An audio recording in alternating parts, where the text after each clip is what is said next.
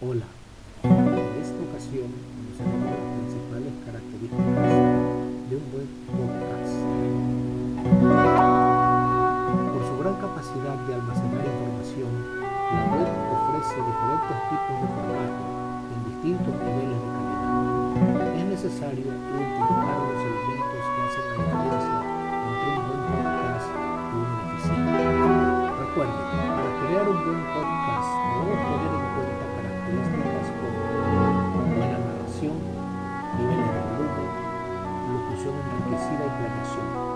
Le invitamos a escuchar nuestro siguiente capítulo donde aprenderemos a crear el guion de nuestro podcast. Y recuerden, en nuestro aprendizaje, la paciencia es un elemento clave del éxito.